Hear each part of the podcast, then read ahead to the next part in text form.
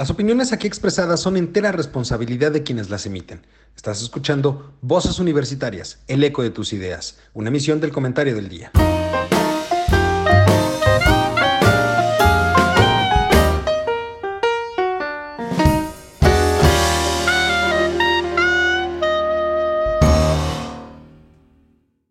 Hola, ¿qué tal? Muy buenas tardes, mi querido público culto y conocedor. Ya es miércoles, miércoles de Voces Universitarias el eco de tus ideas. Y como podrán ver, hoy, hoy tenemos casa llena. Hoy tenemos un panel que, como diría el clásico, ni Obama lo tiene, ¿no? Y Obama lo quisiera. Además, estamos muy internacionales, justamente porque vamos a hablar de lo relacionado al Día Internacional de la Mujer, el feminismo general, cuál es la situación del feminismo hoy en día. Y por supuesto, que no podíamos participar únicamente los panelistas que usted conoce y conoce bien, sino que tenemos la participación en esta ocasión de eh, mis queridas amigas, compañeras, colegas, colaboradoras del sitio del comentario del día, que el día de hoy nos estarán acompañando. Y antes de presentar a quienes ustedes conocen de cada semana, me gustaría presentarlas a ella, empezando por ti, mi queridísima doctora Carla Ruel. ¿Cómo estás? Muy buenas tardes. ¿Cómo estás, Eduardo? Buenas tardes, qué gusto. Gracias por la invitación. Al contrario, muchas gracias a ti por estar aquí con nosotros el día de hoy. También tenemos a quien usted recuerda seguramente muy bien de este programa, Mari Carmen. ¿Cómo estás? Muy buenas tardes. Hola, muy bien. Muchas gracias por la invitación. Hola a todos. Qué gusto recontarnos en este espacio. Qué gusto volver a tenerte por acá. Y desde el otro lado del charco, a quien agradezco la desvelada. Amanda, ¿cómo estás? Muy buenas tardes. Acá en México, muy buenas madrugadas allá en España. ¿Tienes apagado el tiene... ¿Tenemos por ahí el, el, el audio apagado?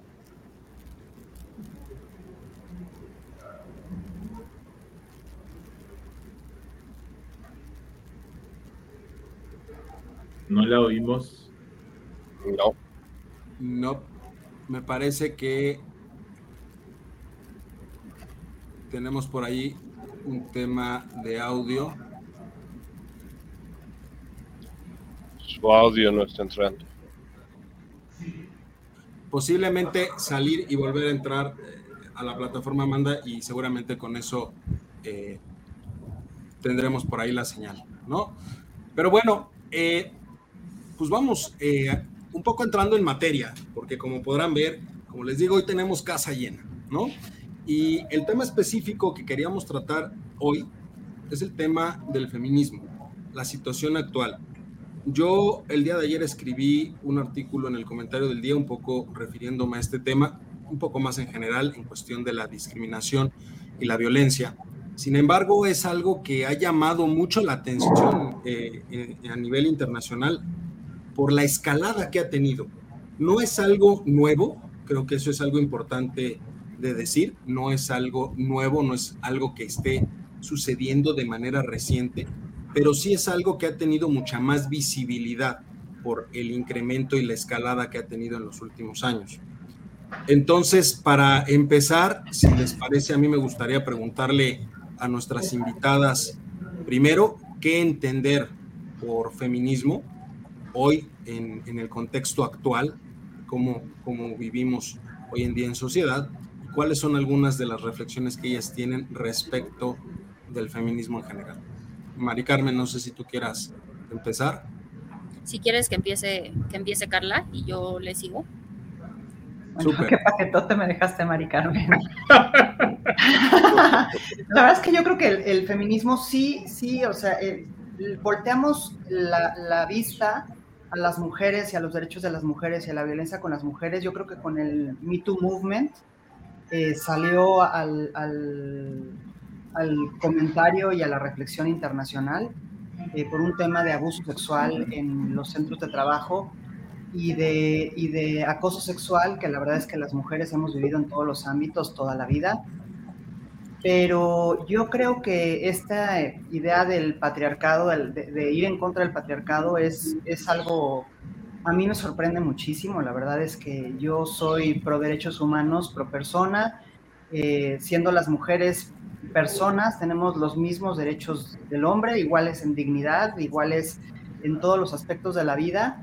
Y yo entiendo la necesidad de reforzar y de dejar muy claro el papel de la mujer en el mundo actual. Pero la verdad a mí me sorprende eh, la violencia y aunque la entiendo, yo creo que muchas mujeres se han vuelto violentas porque vivimos en el silencio y no nos escuchan, ¿no? Y hay muchas formas de hacernos menos.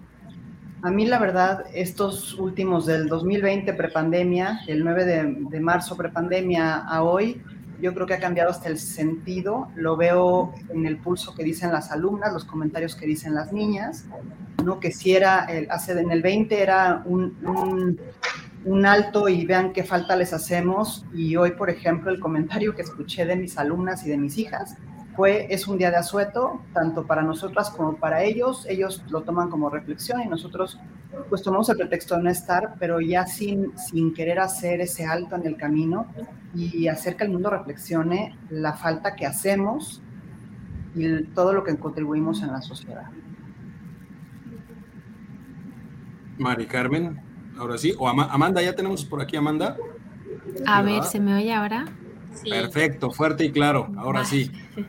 Genial, bueno, pues nada, lo que estaba diciendo, que muchísimas gracias por la invitación, yo encantada y es un placer volver a, a veros a todos, bueno, y conocer caras nuevas. De verdad, muchas gracias. gracias a ti por, por la, la desmañanada. Este, y aprovechando un poquito, este, ¿cuál es tu sentir? Digamos que es con lo que me gustaría empezar, de cómo se ha vivido o qué es lo que ha sucedido. Mencionaba Carla eh, que a lo largo de estos ya dos años que llevamos en pandemia, pues también ha cambiado un poquito el sentir de lo que ha sido el movimiento feminista propiamente. A lo mejor no su origen, pero ella por lo menos percibe que ha cambiado un poco la, la, dinámica que ha sido, un poco también por el encierro, ¿se entiende? Pero, pero también hay que recordar que por el mismo encierro han crecido de manera exponencial las denuncias de, de abuso familiar, ¿no? Y, de, y también los feminicidios han crecido. Eh, eh, digamos que uno hubiera pensado y, ha sorprendido a muchos eh, investigadores y muchos analistas el hecho de pensar, oye, pues pensaríamos que por el hecho de estar en el encierro, pues tal vez hubiera sido más, mejor dicho, hubieran sido menos los casos reportados y es al contrario, aumentaron los casos. Sí, sí, totalmente. Yo creo que que bueno, que los encierros y las cuarentenas han puesto de, manifiesto que, bueno, algo que ya sabíamos, ¿no? Que es que efectivamente existe eh, la, violencia de género, que existe eh, la violencia eh, la violencia familiar, pero bueno, en concreto yo sí que me gustaría más hablar de, violencia de género. Y bueno, realmente era algo que, preocupaba desde el principio, ¿no? Que, mm, pues al final muchas veces la vía de escape de, las mujeres víctimas de violencia de género es precisamente pues ir al trabajo, eh, salir a, la calle y claro, en estos momentos de encierro pues obviamente lo que se puso de manifiesto fue, fue eso, ¿no? que existe ese problema y efectivamente han aumentado exponencialmente las, las denuncias y, los casos de, de agresión y violencia de género. Sí. Mari Carmen. Bueno, lo que habrá debate el día de hoy. Yo de manera general nada más, o sea, retomando un poco la pregunta que le hiciste a Carla y a Amanda, quisiera decir que por lo menos en mi entendido de lo que es el feminismo y de cómo se vive el feminismo, es un movimiento, yo podría decir ya que de más de 100 años, en donde de acuerdo a las necesidades de la sociedad nacional, realidad nacional de, alguna zona del mundo o de la época que se vive, se ha transmitido de, manera, se ha de manera diferente sobre una misma línea, ¿no? que son los derechos igualitarios de la mujer. Comenzaron a luchar estos derechos en términos civiles y con el, progres, con, con el pasar de los años esto se cambió a la lucha por derechos sexuales, por derechos laborales Hoy la lucha es de otro tipo, particularmente en lo que nos toca a los que somos latinoamericanos, sin por supuesto menospreciar que, que se encuentran a lo del mundo, porque cada lucha tiene lo suyo, en particular la lucha en México y en Latinoamérica es lucha mía. Entonces, en un momento y en cada país se necesitó, pues se iba a luchar y hoy el feminismo es una especie de activismo, o no una especie, el feminismo es un activismo para erradicar esa violencia y esa desigualdad en el género. Y como ya lo mencionaba, yo tengo muy, muy, muy presente el programa del año pasado. Lo tengo aquí. Me acuerdo perfecto que empezamos diciendo que eh, reducir esta, este debate a las diferencias entre hombre y mujer, eh, tanto físicas, sexuales, biológicas, como las propias diferencias de, como decía Carla, el papel que juega la mujer y el hombre, es reducir el debate y no llegaríamos a nada. Aquí estamos hablando del género, de los roles de género, del papel que tiene el género en la sociedad y por qué estamos luchando las feministas por erradicar los roles de género en la sociedad esta diferencia, de, esta diferencia en los géneros, esta desigualdad, esta violencia contra el género femenino, como ya lo dije, en Latinoamérica se ha llevado al extremo del feminicidio. Y sí, o sea, sí el feminicidio viene de un trasfondo cultural, de un trasfondo social desde casa, desde la educación, desde el lenguaje, de las diferencias y las desigualdades que se hacen entre el género masculino y el género femenino. Y esto pienso al respecto.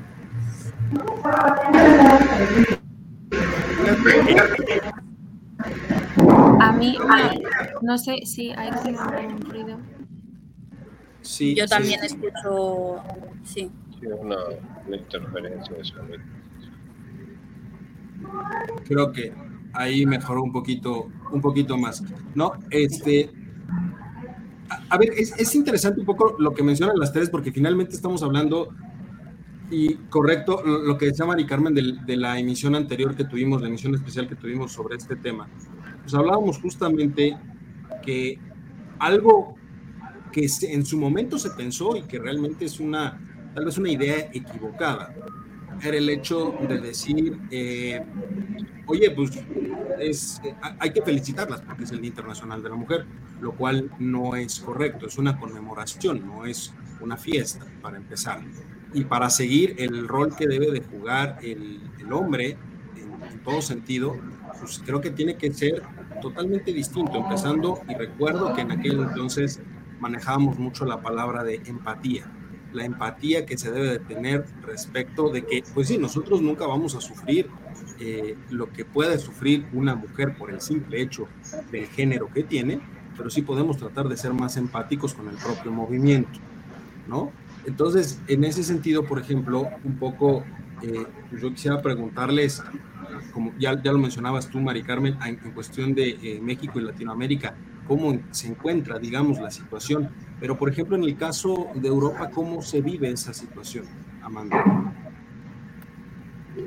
Disculpe, la última parte no, no, te he oído bien. En, el caso, decía Mari Carmen un poco que pues prácticamente la lucha en, si, lo entendí bien, la lucha en México y Latinoamérica en, general pues, tiene mucho que ver con el tema del feminicidio específicamente, combate al feminicidio. En el caso de, eh, España, de Europa en general, ¿cuál es eh, en un momento? Porque te estoy sincero, intenté buscar estadísticas ¿no? Eh, relacionadas con tal vez el aumento de los casos a nivel internacional. Y hay muy poca información a nivel internacional, por supuesto, ya si lo sectorizas a países en específico, tienes un poco más de información. Pero estadísticas como uno trataría de encontrar a nivel internacional, prácticamente no hay del tema. Por ahí hablaban de un estudio de 2017, me parece, pero no hay más información.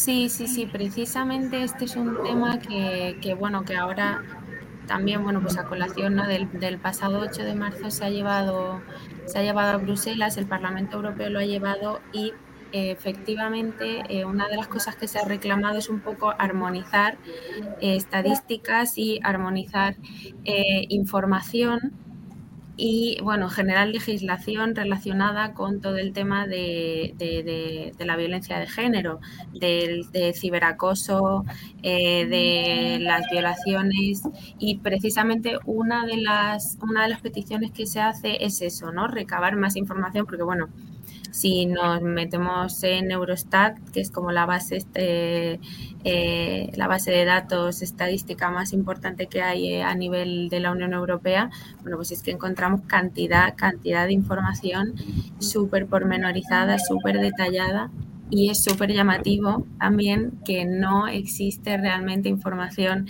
eh, a nivel europeo Em, armonizada sobre, sobre este tema. Entonces era, era una de las cosas, bueno, es una de las cosas que se, que se está debatiendo actualmente porque realmente es una necesidad.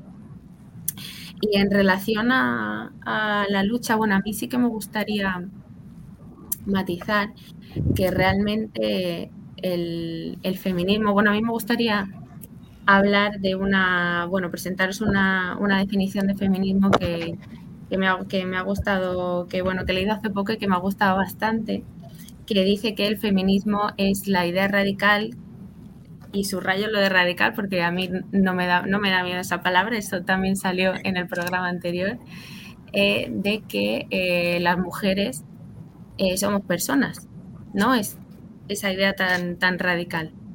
Es la que sostiene el feminismo y yo estoy muy de acuerdo. Es, es una definición de Angela Davis, que no sé si, la conocéis. Es una filósofa marxista que bueno, falleció hace poco.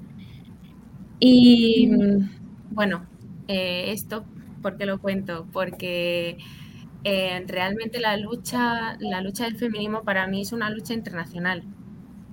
Entonces yo como feminista eh, pues me siento identificada con, con, la lucha en México, con la lucha en Chile, en Argentina, en Estados Unidos, en Noruega y en cualquier país del mundo, porque para mí el feminismo también es un, es un, es un movimiento internacional, entonces que precisamente lo que hace es unir ¿no? a, a, todas las mujeres, que es una de las cosas que más, que más me gusta, su capacidad unificadora. Y, y bueno, y, y, de hecho también mencionaba Mari Carmen antes un poco los temas de las olas del, del feminismo, ¿no? Mari, si no, si no me equivoco, estabas un poco hablando de eso. Y realmente es que hay muchas muchas de las demandas que se hacían eh, pues en los años 60 todavía eh, son demandas que tienen plena vigencia. Entonces, realmente yo creo que aquí reivindicamos todas esas luchas.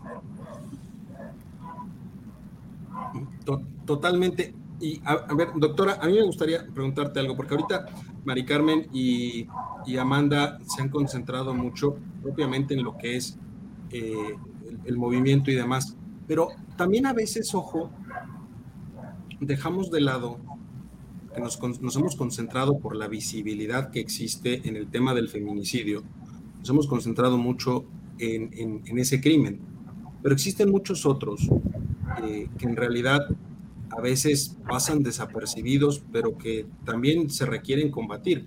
Tú en alguna, en, varios artículos que has publicado con nosotros, por ejemplo, llegaste a hablar de la violencia en el noviazgo, llegaste a hablar también de la violencia y el abuso a los menores de edad, a, las niñas y niños.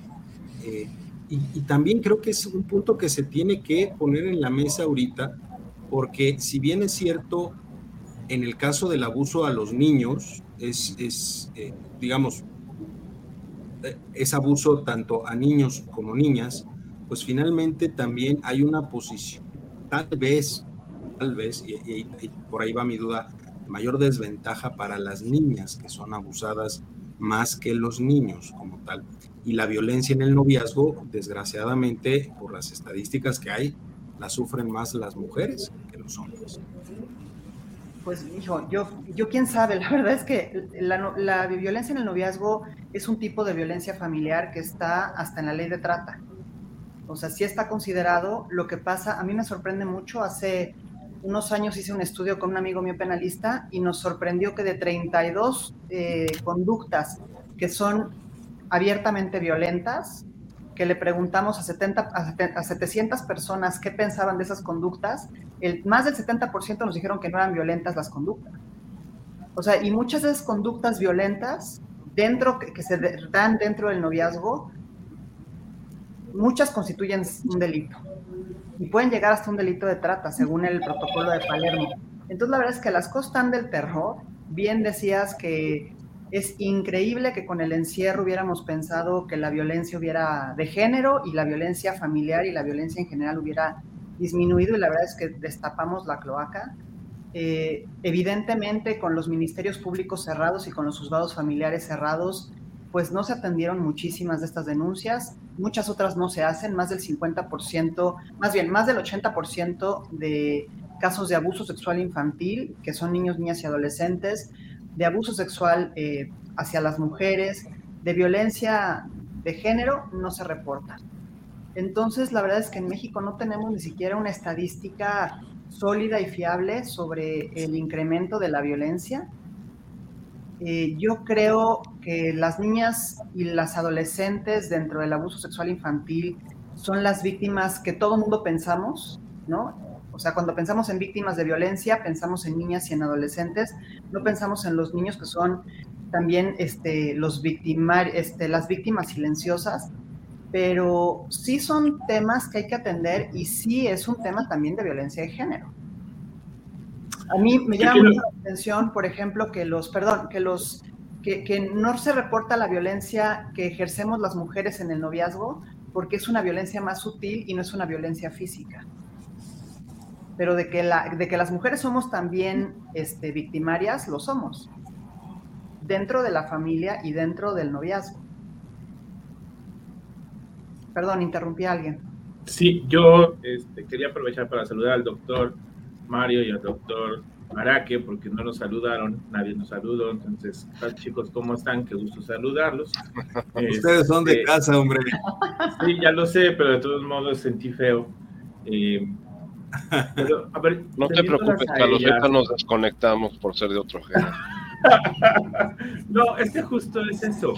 ustedes están viendo la mesa, está súper variado la etapa de, edades, ¿no? O sea, tenemos de todo. Y cada uno de nosotros ha vivido diferentes momentos de estos, de estos movimientos.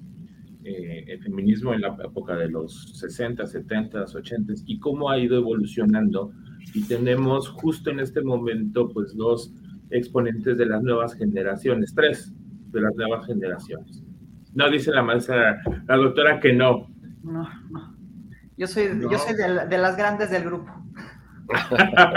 bueno, entonces. No, no, no, no, lo creo por lo que se ve, eh, honestamente. No, no, no. Son, son bastante juveniles. los, los, venerables somos don Juan y yo. Eh, somos los venerables de aquí de la mesa el micrófono. Por eso le tenemos el micrófono apagado para que no. ¿Qué decía Doc? Que no me incluya Mario. No, claro que Lo que le sobra reparte.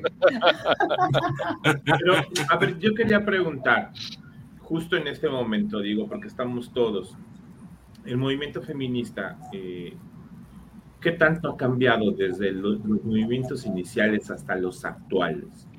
Eh, no me quiero ir muy atrás cuando se le dio el voto a la mujer en México y me quiero inclinar solamente en México, tantito. Eh, ¿Qué tanto ha evolucionado? Eh, yo ayer estaba leyendo la nota de una artista que decía que había sido violentada a los 14 años por un productor y que tenía mucho miedo porque pues, su manager, era su dirigente y era todo. Y como ella puede haber el padrastro el papá, el abuelo, el tío, el hermano, un primo, un pariente. Pero no solamente niñas, niños, ustedes hablaban. Eh, yo me quedé pensando, ¿y todo eso a qué nos lleva?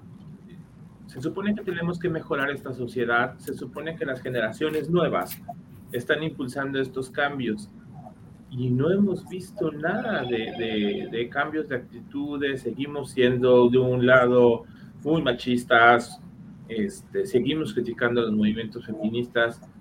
¿Qué ha pasado entonces? Mm, bueno, yo.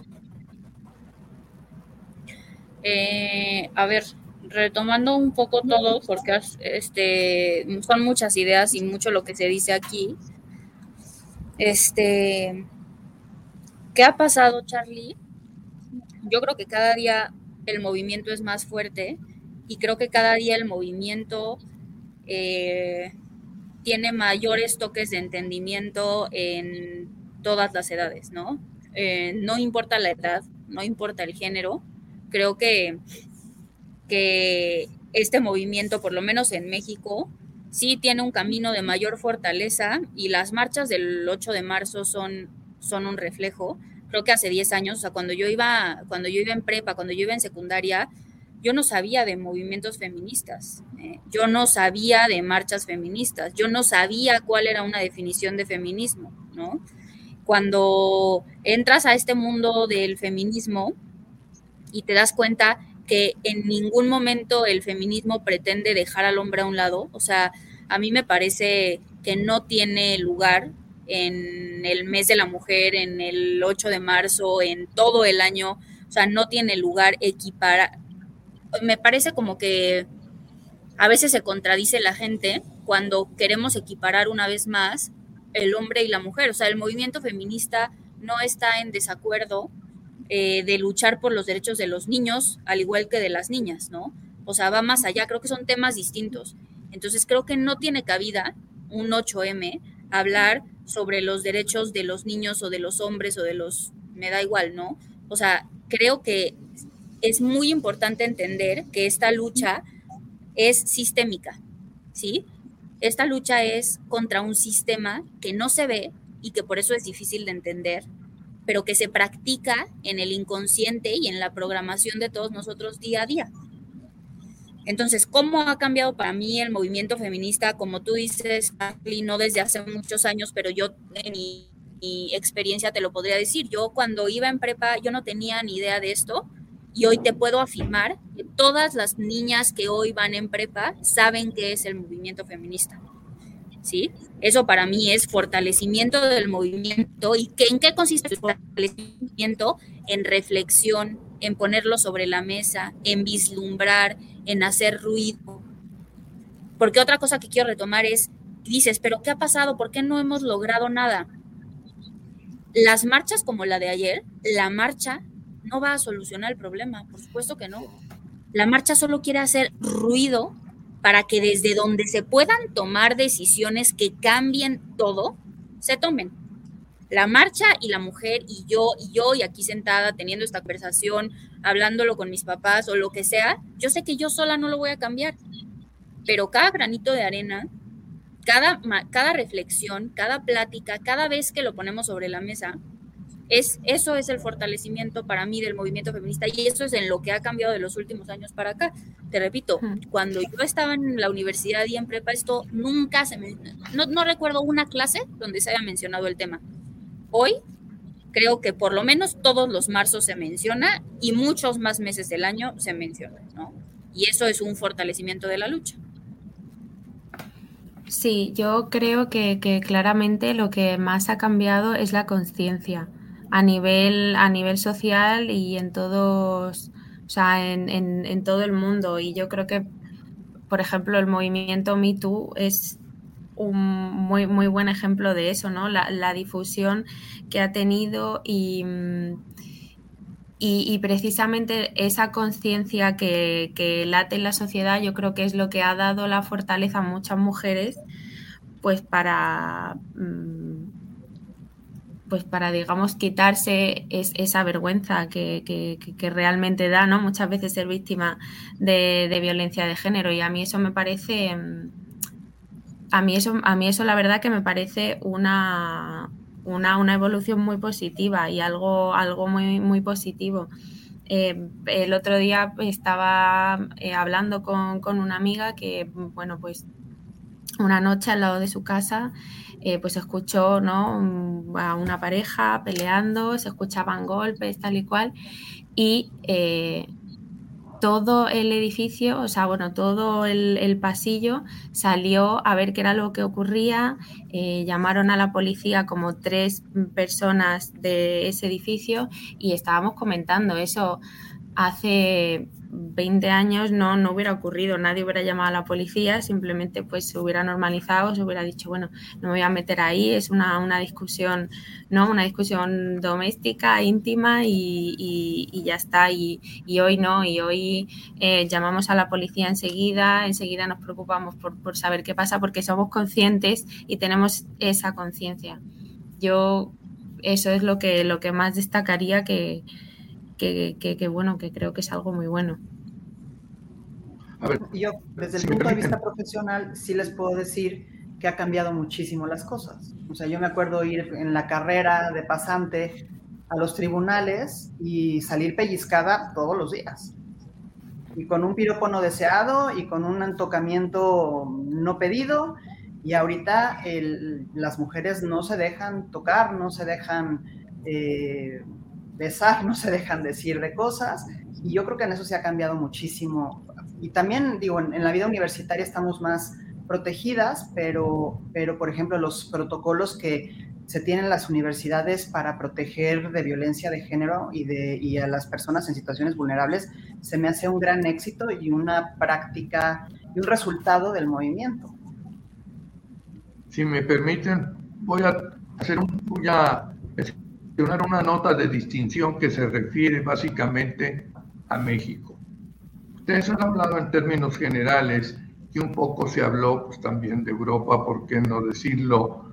Eh, pero ese comportamiento del macho, conste que no Hugo Sánchez, ¿eh?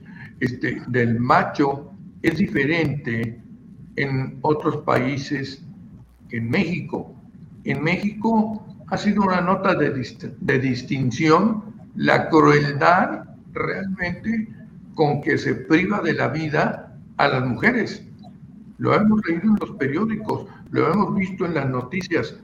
Eso creo que queda para una psicóloga, como la doctora por ahí, no sé si será psicóloga, pero eso está a simple vista en el sentido de que, ¿por qué ese odio ¿Por qué esa violencia, independientemente de la violación? Digo, a lo mejor la violación es lo de menos. Lo que aquí a mí me ha llamado la atención siempre es el grado de crueldad con que se llevan a cabo estos feminicidios.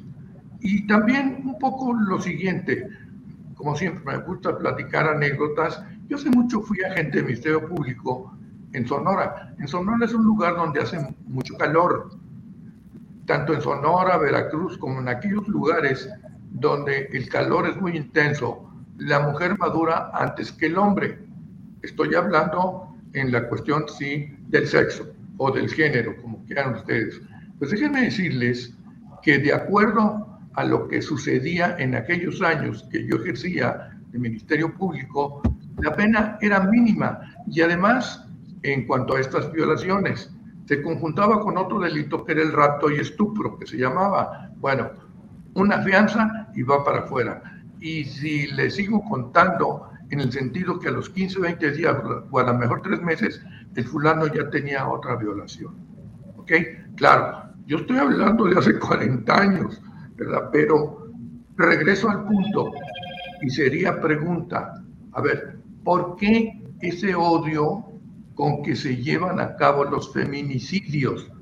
Tal vez, pues, ok, la secuestro, me la robo y pues ahí nos vemos, ¿no? De alguna manera. No, tengo que desmembrarla, tengo que descuartizarla, valga los, perdón que la, la dureza, pero es cierto. ¿Por qué es mi pregunta? Yo no soy psicólogo y a lo mejor alguien me puede responder y o muchas gentes me pueden responder. Y con eso, de alguna manera, aunque en México no existe la pena de muerte, ya ahí les va, yo para esas personas pediría la pena de muerte. Yo estoy seguro que nadie quiere abrazar ni besar, por supuesto, a quien violó y mató a su hija. Ahora, si les van a poner, no sé, 50, 70 años, 80 años o misión prisión perpetua, que no la hay, sino sencillamente le ponen 80 y pues ya estuvo que fue como prisión perpetua. Pero, ¿qué no hay por ahí, este, digamos, eh, algo que de alguna manera, insisto, yo insisto, la pena de muerte. ¿Por qué? Porque si existiera la pena de muerte, yo casi estoy seguro que disminuirían los delitos de feminicidio en este caso, siempre y cuando no lleguemos a los extremos, por supuesto. Pero si hay una violación y hay un desmembramiento y si hay la violencia y el odio llevado al último grado, pena de muerte. Así de sencillo. Sé que no les va a gustar a muchos, pero pues dicen que a grandes males, ¿eh? grandes remedios. Sí. ¿Perdón? Que yo estoy de acuerdo con usted y me uno a la petición.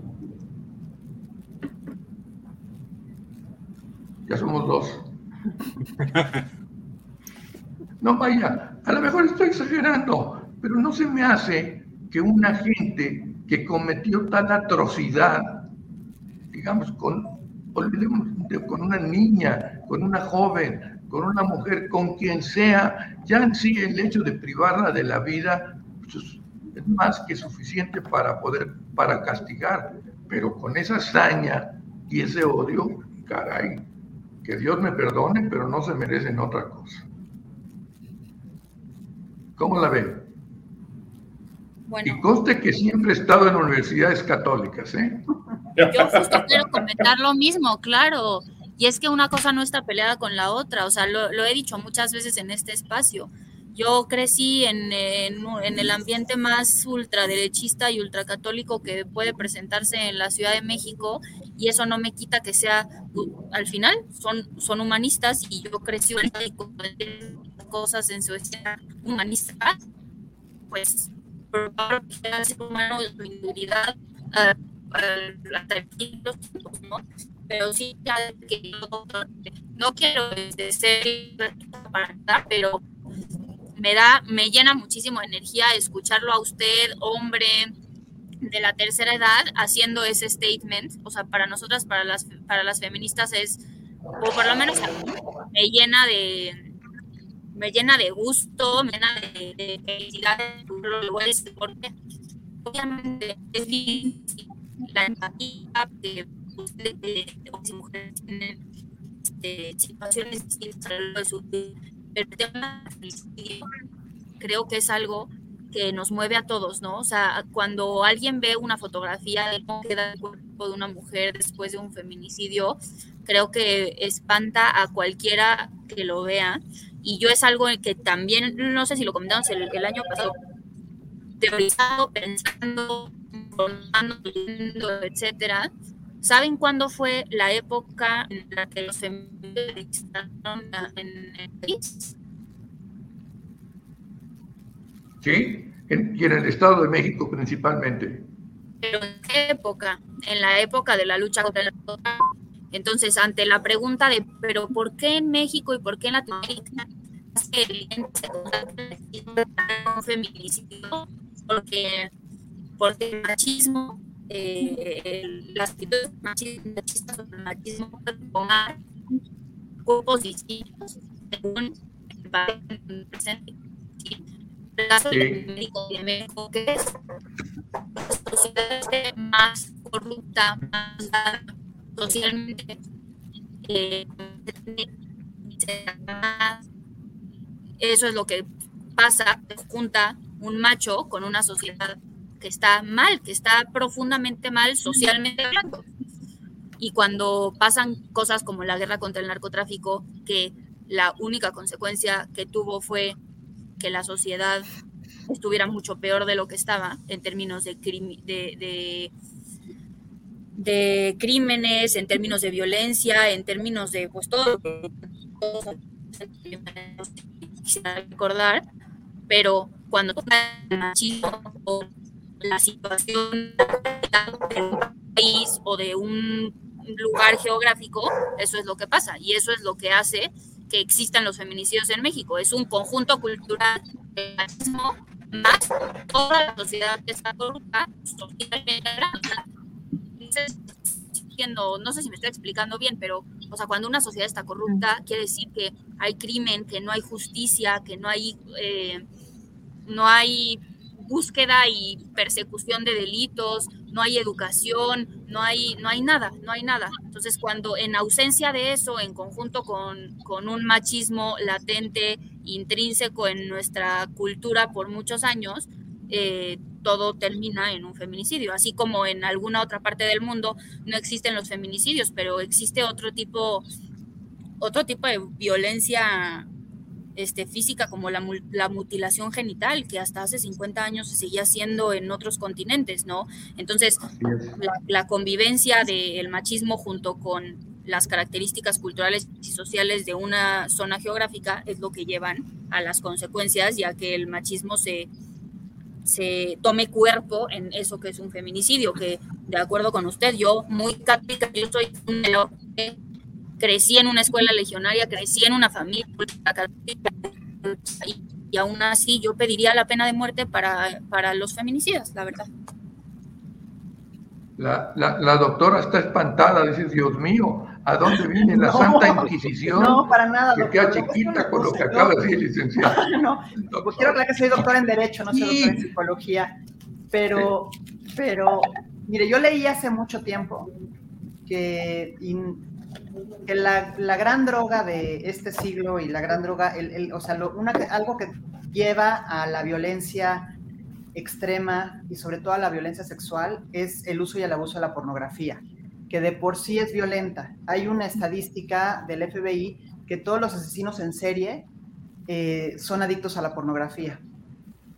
Entonces, ¿qué tanto ese machismo más el uso y el abuso de la pornografía más la violencia que estamos viviendo en el mundo, el discurso de odio, ayuda a observar ese odio del macho hacia la mujer, que no solamente la ultraja, la viola, la golpea, sino que aparte la descuartiza.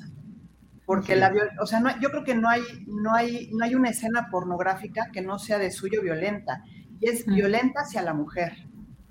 La denigra, la objetiviza, la somete, y, la verdad es que entonces, si, aparte le sumamos el machismo más el ambiente violento, pues a mí se me hace que es el caldo de cultivo perfecto para, para ese descuartizamiento y esa, e, esa, ese ya... Esa hazaña con la que se están haciendo los, Con los feminicidios. Y la verdad es que yo creo que es, es, un tema, es un tema mundial que no, no lo vemos. Y yo diría, bueno, no, o sea, sí, es un, tenemos que luchar contra la violencia de género, pero también tenemos que luchar contra el uso y el abuso de la pornografía. Y contra estos sitios de streaming que eh, suben a sus redes violaciones eh, multitudinarias y abusos sexuales y con eso están ganando dinero. Sí, hablar. Pero está pasando sobre el bien más preciado que tiene el ser humano, su dignidad, y de una manera tremenda, ¿verdad? Entonces, pues caray. Y, a mí me gustaría conocer la opinión de nuestra colega, permíteme Eduardo, sí. me gustaría conocer la opinión de nuestra colega por allá europea, ¿qué piensa de lo que acabo de decir yo? Que no me quite la palabra. Adelante, por favor. Justo eso es lo que quería. Pues a ver, yo em, en cuanto a en cuanto a esta especificidad de violencia en México, yo creo que, bueno que tiene mucho que ver lo que lo que comentaba lo que comentaba Mari Carmen, la violencia alrededor del, del narcotráfico, pero bueno que esto es algo que digo un poco intuitivamente porque la verdad que ni soy socióloga ni soy psicóloga tampoco, pero yo sí que me aventuraría a decir que, que van los tiros por ahí. Y también, por supuesto, em, lo que comentaba la doctora sobre, sobre el tema de la, de la, pornografía y bueno, de hecho se habla mucho de la, de la cultura de la violación, algo que, viene ya de, los clásicos, ¿no? de, la, de la época de los romanos y, los griegos. Y precisamente uno de los delitos sexuales que más ha aumentado en España en los últimos años es precisamente las violaciones en grupo cada vez es más común escuchar en las, en las noticias, en cada fiesta multitudinaria, em, el tema de las, de, las violaciones en grupo y, yo creo que, por supuesto tiene muchísimo que ver eh, pues toda esta todas estas imágenes y todas estas imágenes tan violentas y tan denigrantes para, para con la mujer que hay alrededor de la, de, la, pornografía, que por otro lado cada vez es más fácil acceder a ella. Eh, entonces, bueno, pues yo creo que todo eso evidentemente luego revierte en, en, el resultado tan horrible que es pues todo el tema de, de, la violencia de género. Y en cuanto a eh, el tema de la pena de muerte, tampoco soy jurista. Pero no, pero eres humano. Sí, pero en general no, no, no, entiendo los sistemas penales. Eh, con, o sea, yo no, no estoy a favor de, de, la pena de muerte. Y si no me equivoco, creo que las estadísticas dicen que tampoco hay mucha relación entre la pena de muerte y la disminución de los, de los delitos que están castigados con pena de muerte. Eh, pero bueno, que eso sería un tema. Un tema me, me, parece un tema muy interesante, pero habría, habría que indagar. Pero no estoy de acuerdo con la pena de muerte. no, no, no, yo no. ¿O qué pasaba antes en los países orientales? Robaste, te corto la mano. Punto. A ver, entrale. Ojo por ojo, diente por diente, ¿no? Pero justamente un poco lo que mencionaba Amanda es eso, que y ahí tú, Juan y, y Carla nos podrían sacar un poco de duda. En realidad, que yo, que yo conozca, no hay un estudio que realmente dé esa relación, donde digas, por ejemplo, si pensando en el estado de Texas, ¿no? Donde sí está aprobada la eh, pena de muerte. No hay, o que yo conozca, no hay un estudio donde se diga que por el hecho de existir, los delitos con los cuales se castiga hayan disminuido. O sea, digamos, tendría que hacerse ahí un análisis muy a detalle. Por supuesto que podría haber este, en el corto plazo una disminución, pero nada garantizaría que fuese una única solución, porque por supuesto no hay una única solución para un problema. Hay muchas aristas y muchas posibles soluciones. En el estado de Texas se dieron dos masacres, justamente hace ya un rato, y es más, fueron eh, tomadas de la vida real y las pasaron en Netflix, no me acuerdo muy bien. Y no se acuerda porque ya se, quedó, se quedó congelado. ya se congeló. Se nos fue. ¿Y querido alguna, alguna reflexión en lo que regresa el doctor? Cuando regresa don Juan. Bueno, mi estimado Eduardo, a las dignas representantes que nos acompañan. Para mí, para mí es muy complejo este tema porque yo nací, crecí y me desarrollé en un ambiente familiar muy distinto, en donde las mujeres de mi familia, y puedo darme el orgullo de decir bisabuelas, abuelas y mi madre, pues tenían un lugar muy connotado y muy respetado dentro del núcleo familiar. Yo nunca, nunca observé, ni en mi niñez, ni en mi adolescencia, ni en mi juventud, eh, violencia por parte de los varones de mi familia hacia las mujeres que pertenecían al núcleo familiar, mucho menos a extrañas que no pertenecieran al grupo. Creo que el problema que estamos abordando es un problema más de educación, es un problema más de cultura.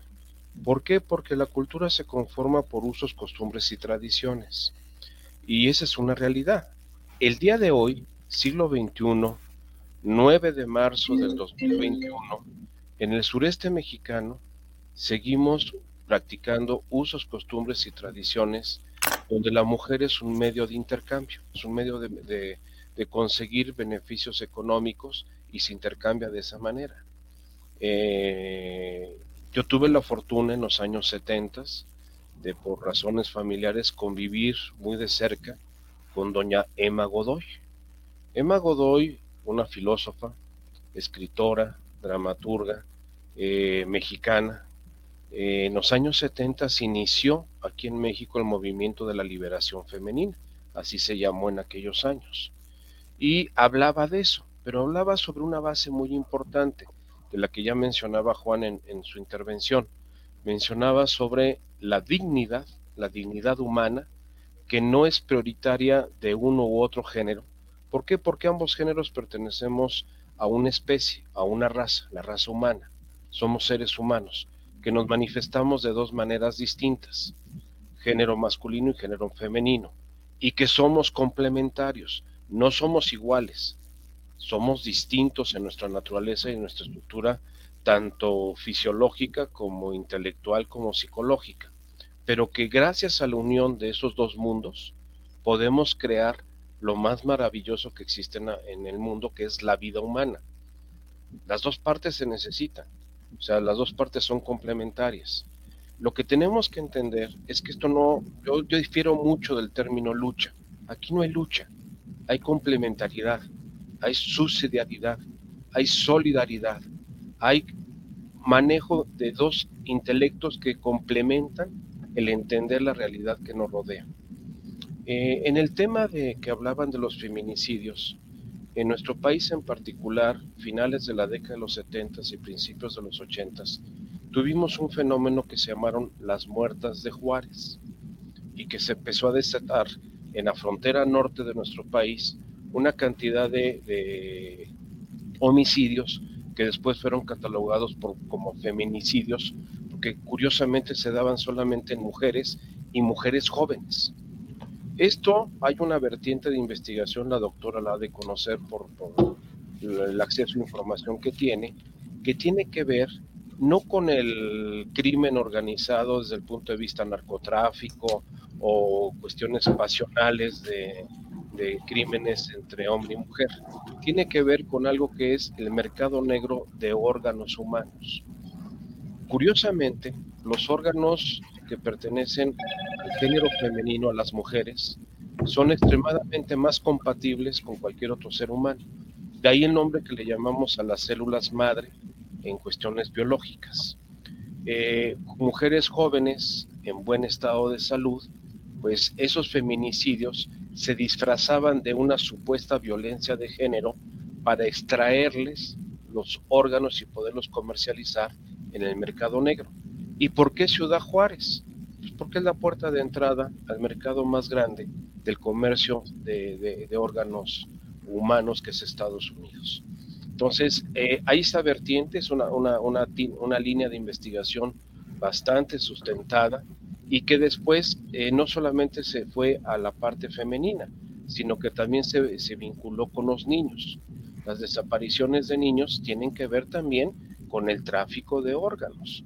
Eh, seamos conscientes, el día de hoy eh, la donación voluntaria de órganos no alcanza, no es suficiente para la demanda de este mercado. Y esto es un mercado y así lo estoy, lo estoy expresando. Por lo tanto, este tipo de violencia disfrazada con temática de género tiene otra, otro objetivo muy diferente. Eh, realmente yo siento que esto tiene más visos de corte económico ideológico, de fomentar la incursión del género femenino de las mujeres en la vida eh, económica profesional, descuidando uno de los elementos clave que es la formación de la familia. Eh, no quiere decir que las mujeres fueron creadas para, para tener familia ni desarrollar familia, no necesariamente. O sea, pero ¿por qué? Esa es, ese es la tradición de la cultura occidental y que aún perdura en la, cultura oriental. Ahí es donde tenemos que darnos cuenta que en la modernidad que estamos viviendo en el siglo XXI, las parejas actuales de gente joven tienen que tomar una decisión. ¿Quién de los dos, hombre o mujer, va a dedicarse a la vida profesional para ser proveedor y quién se va a dedicar al proyecto de vida familiar? Indistintamente, o sea, no tiene que ser forzosamente mujer en la casa, hombre en el trabajo. Actualmente hay muchas pero Realmente, perdón Mario, pero realmente ese proyecto de vida que teníamos nosotros, y me voy a incluir, funciona ahora para ellas. Yo digo que sí, este, mi querido Carlos, siempre y cuando decidan ese modelo de vida. Si en su proyecto de vida, como lo estamos viendo en muchas muchas mujeres jóvenes, no está el formar una familia, excelente, que continúen su vida profesional de una manera independiente y tal vez formen una pareja en donde se conviertan en buenos roomings que convivan en, una vida de proyecto profesional común, pero no en la formación de una familia. pero ahí tocas, creo yo, por lo menos aquí lo quiero ver, un, punto importante. que finalmente desemboca en la elección. Exactamente. es decir, es el libre albedrío, es el libre albedrío.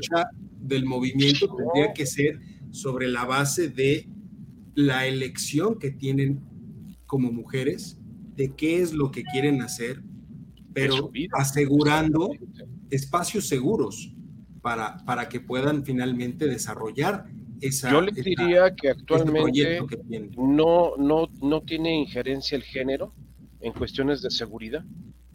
Eh, si analizamos el nivel de homicidios dolosos en el mundo, y no solamente en este país, supera por mucho el género masculino como, como víctima de homicidios dolosos, pero por mucho. La, proporción estadística de cuántos hombres. Eh, les doy un caso uh, patente. ¿Cuántas mujeres fueron golpeadas en el evento del fin de semana en el estadio de fútbol de la corregidora en Querétaro? ¿Cuántas mujeres? ¿Cuántas mujeres acabaron golpeadas en los hospitales? Entonces quiere decir que, hay, selección, ¿no? O sea, por el otro lado, también podríamos hablar de, en realidad, cuántos hombres sufren de los mismos, eh, digamos, eh, de, la misma violencia que puede sufrir una mujer. O sea, yo diría que, vayamos a, ver, por ejemplo, las cárceles, el, nivel de violación de hombres a hombres es altísimo. El nivel de, sometimiento sexual y de sometimiento a ejercicios de poder también en, el día de hoy se, está viendo en el sexo masculino, o en el género masculino. O sea, no, no estamos apartados. La pedofilia no, no distingue género.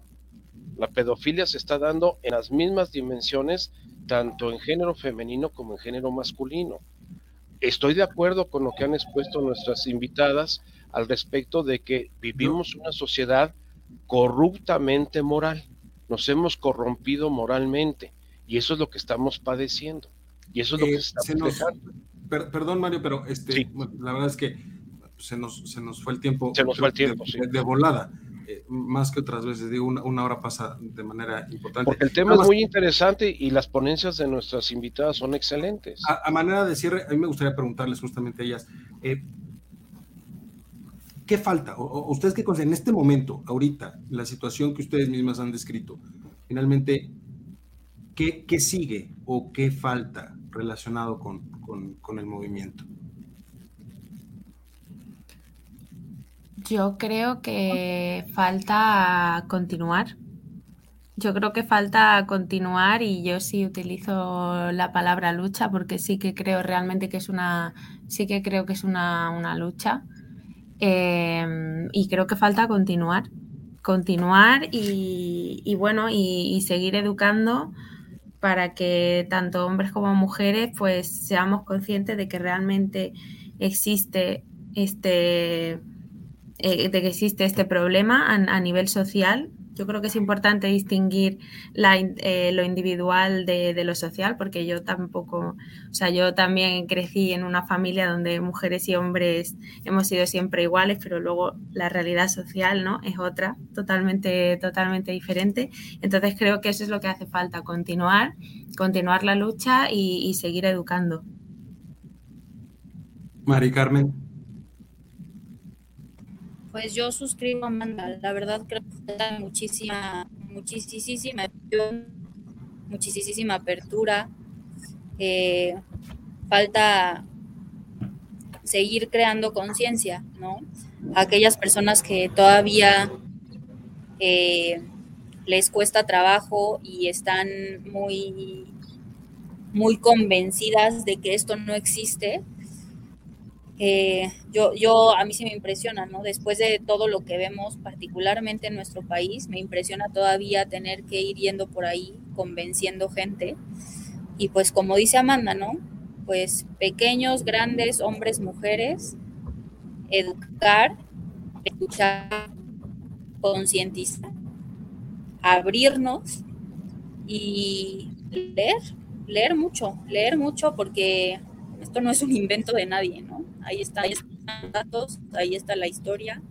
Estamos nosotras luchando porque nosotras y porque nuestras hijas puedan elegir, porque el escenario romántico de la elección, este es un escenario romántico, pero es una realidad patente. Doctora. yo creo que lo que hace falta es fortalecer la sororidad en las mujeres. No hay peor enemigo que una mujer que otra mujer. El día que seamos las principales impulsoras de la compañera, de la amiga, que nos dé gusto los, los, logros y que no seamos la primera en meterle el pie, ese día, ese día el movimiento, como lo quieran llamar la lucha, va a despegar. Y cada quien desde su trinchera, yo creo que podemos ir pavimentando para hacer un mundo mejor a las siguientes generaciones. Poniendo cada quien su granito de arena y no esperando que todo el mundo piense y actúe de la misma manera, sino cada quien desde su trinchera haciendo de que, que el mundo sea mejor para todos, para todos y para todas. Eso es lo que yo pienso que hace falta.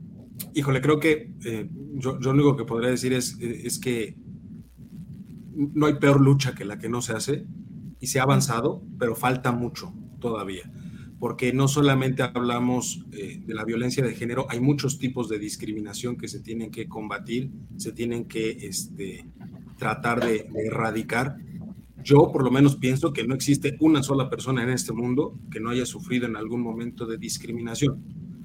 Y finalmente, pues volvemos a lo que pues muchos de ustedes mencionaron, que es una base de educación, una pérdida de valores en algunos casos, sin llevarlo, por supuesto, al terreno eh, religioso ni nada, sino una parte de, de, valores sociales, de valores eh, en los que están arraigados la dignidad de la persona, como mencionaba Juan y mencionaban ustedes, al centro de todo.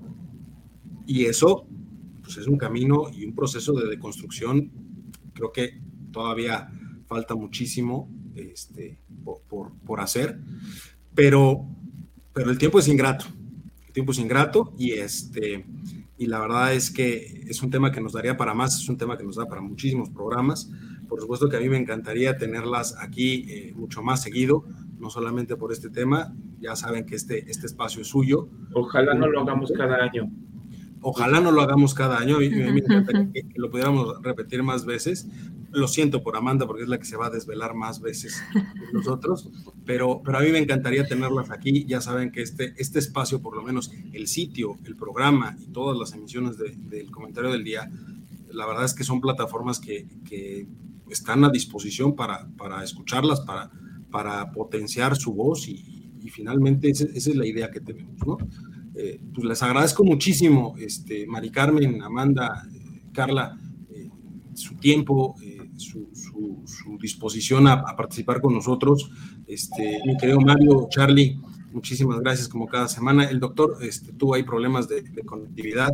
Este, eso pasa por no pagar el internet, pero bueno, ya, ya este, nos haremos la vaquita, ¿no? Para que tenga el cable para colgarse del vecino.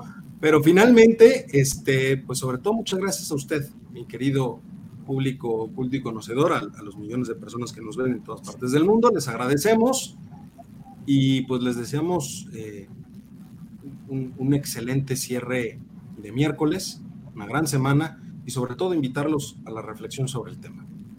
Muchísimas gracias a todos. Gracias. gracias Muchas gracias. Un placer.